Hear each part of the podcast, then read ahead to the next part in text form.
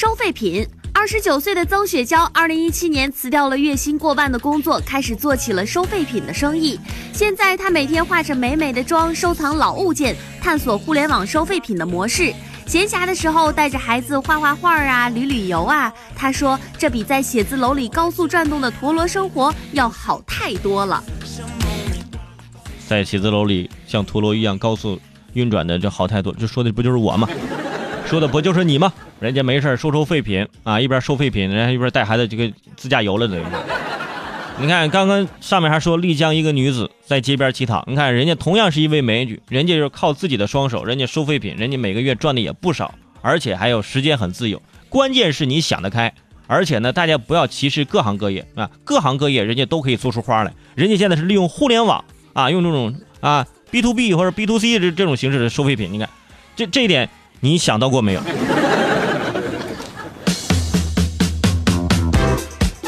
说兰州牛肉面，最近兰州一牛肉面品牌在东京开出了首家分店，一碗面大约是人民币五十块钱，开业首日呢就卖出了三百碗，一度出现了需要排队几个小时的局面，一下子就成为了网红店。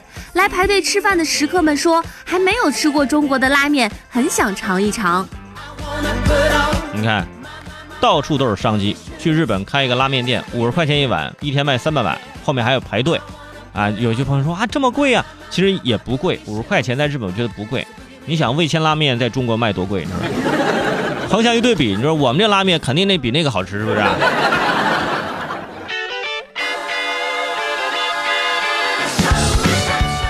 说化妆偷车。七号上午，一位身穿着洁白结婚礼服、白色皮鞋、打着黑领结的男子，在郑州市郑通路一家银行门前，因为偷盗车子被市民举报了。被抓之后，这位打扮成准新郎的男子多次向民警狡辩说：“你们抓错了，我是要去拍婚纱照的。”直到民警把他推车的照片放到了面前时，男子才终于低头承认。据警方介绍，原来这名准新郎还是个惯犯，这一番精心化妆只是为了专门偷车打掩护。一定是特别的缘分，让我们遇到了对的人，是不是？穿着新郎服去偷电动车，我这这个脑洞我就非常的清新呐！你是怎么想的？而且还穿了一套纯就是全都是白色的那种新郎服装，哇，在这个一百多人的这个人群当中，一打眼就能看见你，是不是？你就怕自己不出众吗？而且抓到我是去我是要去结婚的，我怎么可能偷车呢？哎呀，就。这种人，我就说你这个演技呀，平常就是用错地方了。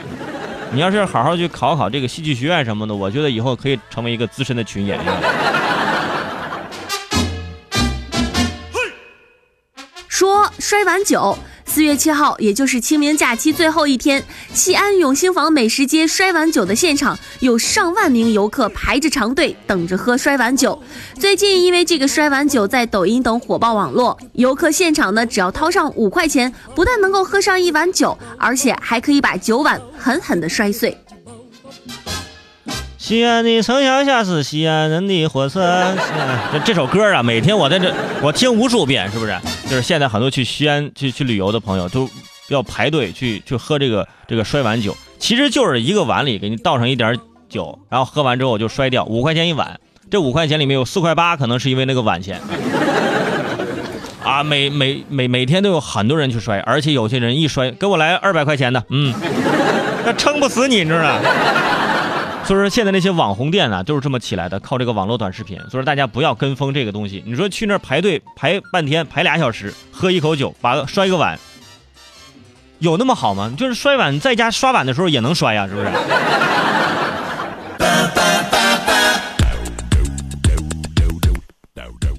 说一百亿小礼物。七号，刘强东来到了湖南湘潭认亲。他表示说：“天下刘家一家亲，即使一百年前他家祖籍不是这里的，但五百年前一定是的。”随后，刘强东表示给湘潭带来了一个小礼物，就是今后京东将会在这里投资一百亿。你看看，这这这感觉天上掉个馅饼一样。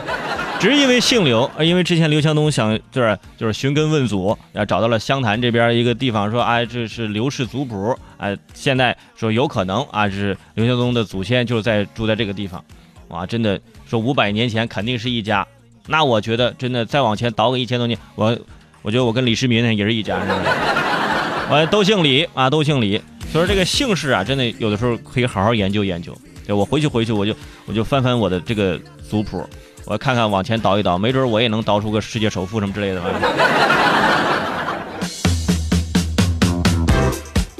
说网络订房，贵州的冯女士来长沙旅游之前，通过去哪儿网订了房，扣款之后呢，也收到了确认单。但是当前天冯女士赶到预订酒店的时候，却被告知房源已经满了，无法安排入住。原来酒店和多家平台有合作，房源已满，但是网络平台上依然接受订单。律师表示，订房平台这一行为已经构成了违约。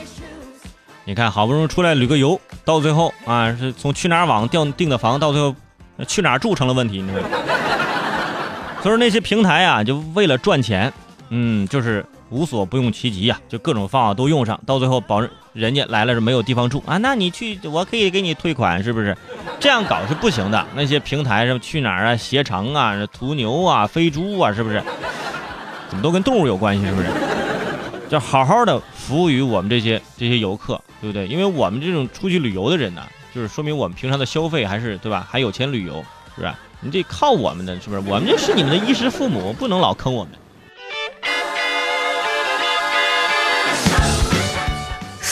索赔。最近，南昌有一位饭店老板报警说，女顾客把病床搬进了饭店的大厅。据顾客的家属说，前几天呢下大雨，地上潮湿，女子呢不小心摔倒骨折了，医药费花了八万多，饭店赔偿女子四万六千多元，但是女子不满意，双方谈不拢，女子就把病床搬到了饭店里面。饭店的老板呢也不甘示弱，叫来了八十多岁的老父亲来店里坐镇。经过民警的协商，女子答应先搬走病床，回医院治疗。随后，双方将前往派出所进行谈判。你看这事儿啊，就因为下雨天，呃，路滑啊，或者这店里有雨水，滑摔了一跤，呃，这饭店就赔了四万多，人家还要还要让人家赔，我觉得饭店应该已经已经做的是仁至义尽了，是不是？如果说我全款都赔了八万多，那是不是以后每天下雨都有人来我这滑呀？是吧？我滑这这赚钱多了，是不是？滑一跤八万。对吧？人家这门口都已经有提示了嘛，这牌子上写着让你小心的滑，你知道吗？所以说也是提醒那些这个开餐饮店的或者各种的这个这开店铺的啊，有下雨天一定要保证这个这个里面的这个地面的这个清洁，不要太湿滑。湿滑的话，这摔一跤你得赔钱。而且你看人家把病床搬到里面之后。店主老老板直接把自己八十多岁的父亲搬出来了，老将出马，一个顶俩。你别闹啊！你别以为你躺在病床上我怕你，我跟你说我有心脏病，我一会儿就抽过去。